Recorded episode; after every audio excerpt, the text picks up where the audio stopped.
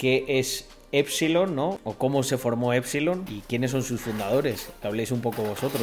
Sí, podemos empezar por ahí. Yo creo que Bender puede empezar explicando qué es Epsilon, cómo, Sí. cómo lo montamos. Ah, yo creo que tiene más sentido explicar cómo lo montamos, ¿no? En plan, eh, Jake y yo, pues llevamos ya montando startups hace mucho tiempo, pero lo que realmente, en plan, queríamos era un moonshot, porque en plan, pensábamos siempre en una startup, tal, hacíamos, era guay, divertido, pero al final, y eso, y entonces buscábamos un moonshot, algo que estés construyendo eh, en plan muchos años y que no te canses y que es algo que realmente lo, sean tus ideales, ¿no? Y por eso, pues combinamos un poco eh, lo que a mí me gustaba, que era montar una startup que realmente hiciese un cambio, o una startup, un protocolo, lo que sea, un, pro- un proyecto que realmente eh, hiciese un impacto, ¿no? Un impacto de verdad. Y a la vez, eh, Jake, por ejemplo, le gustaba mucho la parte financiera. Y, y cuando, eh, y con esto de DeFi es que combinaba las dos cosas. Algo que revolucionaba el sistema financiero y, y cogía lo que es un moonshot. Ah, eso fue el, el principal motivo por montar todo. Luego también tenemos motivos ideales, ¿no? Así como que de nada sirve ser libre de derechos y de ideales y de todo si al fin y al cabo no eres libre financieramente. Entonces queríamos un poco aportar nuestro grano de, de arena en el sistema financiero. O sea, ¿y ¿cómo fue ese momento de descubrir DeFi? ¿Hubo algún proyecto en concreto que dijerais, hostia, este es el que me ha hecho clic? Lo llevábamos siguiendo ya bastante tiempo, lo único que estábamos montando otras cosas y tal, y entonces como que no- nunca tuvimos tiempo de decir, venga, eh, nos, nos centramos y lo montamos y dejamos, en plan, quitas el peso muerto de, de otras cosas y dices, nos centramos aquí y eh, centramos todos nuestros esfuerzos en esto. Y fue justo, pues yo creo que en verano que, que decidimos centrarnos a tope con ello. Creo que no, no hubo nada en especial, ¿no, Jake? No, no había nada en particular, nada que nos hiciera de hoy a mañana hacemos esto. Fue, empezamos en 2020 a mirar lo de DeFi, nos gustaba eh, por lo que significaba, que te permitía hacer, lo revolucionario que era. Y poco a poco nos gustaba más, nos convencía y ya en 2021 fue cuando decidimos dejar lo que estábamos haciendo para montar esto desde cero y, y a tope con ello. Luego con cripto, pues eso, como todo el mundo llevamos ya bastante tiempo, pero al principio nosotros pues nos gusta más lo de montar cosas y entonces al principio como era más de especulación no estábamos tan metidos. Pero desde que vimos que podíamos construir encima y un sistema financiero desde cero fue cuando decidimos que era la oportunidad. Además, es que eh, viéndolo por mucho como esté el mercado ahora o cualquier cosa, es un sistema muchísimo mejor que el, que el que existe ahora mismo y con mucho más futuro. Entonces era una oportunidad de oro. Bueno, yo sabéis que en eso de acuerdo, ¿no? Estoy de acuerdísimo.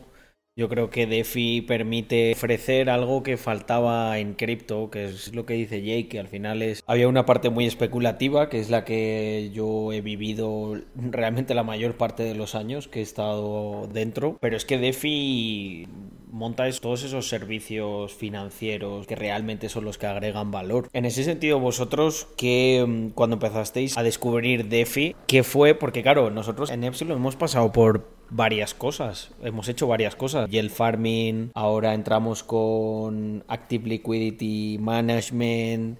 Pero yo creo que. ah, y también hicisteis una cosa que no se conoce mucho, que si queréis podéis contar, eh, que era la del No Loss Lottery. Eso muy al principio, eso fue cuando empezamos. Sí.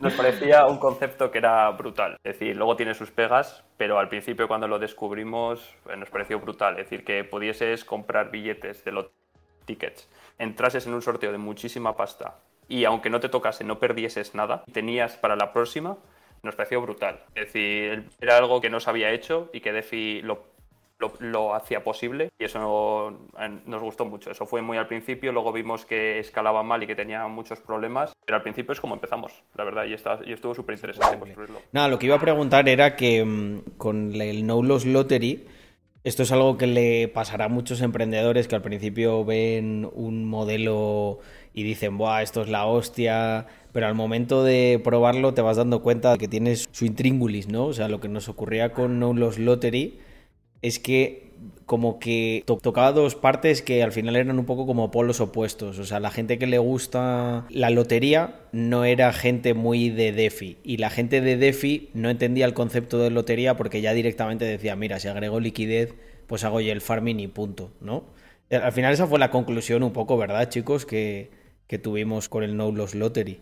Sí, al final para conseguir premios muy grandes necesitas a gente que aporte mucha liquidez y esa gente no les parece muy bien compartir su liquidez con otra gente que ha comprado, por ejemplo, un dólar. Entonces había ese problema. Muchísima gente, generar un yield muy alto o gente muy grande que no le importase compartir su yield y al final pues no escala. Es decir, como hemos visto otros proyectos que hacían esto, como Pull Together, pues han ido bajando y no han creado product market fit, por decirlo de alguna forma. También puede ser un tema psicológico, que la gente al no gastarse dinero en el billete, como que no lo tiene tanto valor. Como que no es lo mismo gastarte en la lotería 5 euros y llevarte el premio, a al no gastarte dinero también puede tener un, un que no lo aprecias, como que lo ves bueno, real al, no gastarte dinero. Yo creo que lo que pasa es eso, que al final necesitas juntar a muchas personas pequeñas que son las que van a valorar el premio y no es esa gente no estaba todavía en DeFi. O sea, tú sí tienes muchas personas que te van a comprar un billete de estos de lotería porque se, van, se quieren gastar un euro y tentarán la suerte para ganar millones, pero la mayor parte de esa gente ni conoce de No, y, una, vez que entras en el tema este de que hace falta mucha gente, cada vez se parece más a loterías y apuestas del Estado.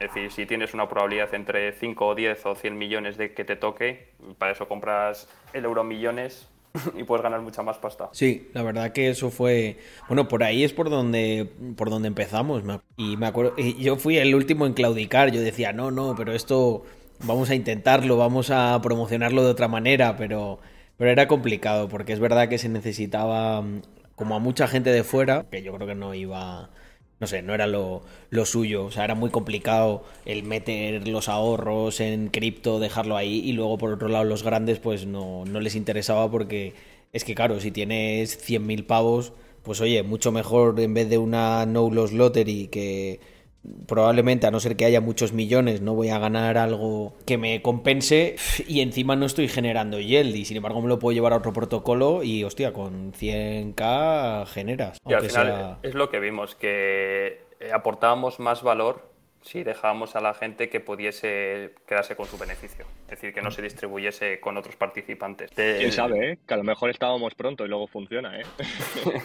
¿Os imagináis que ahora luego en la narrativa más potente en 2024 es el, el este, el No Loss Lottery? Eh, oye, que no hay malas ideas, simplemente es tan pronto como lo que pasó con eh. pets.com, ¿no? Es en el 2000 fue un fracaso absoluto, salió a bolsa y al, año entró pues en quiebra y ahora hay empresas que reparten a domicilio comida para mascotas enormes. Sí, no hay malas ideas, solo estás pronto.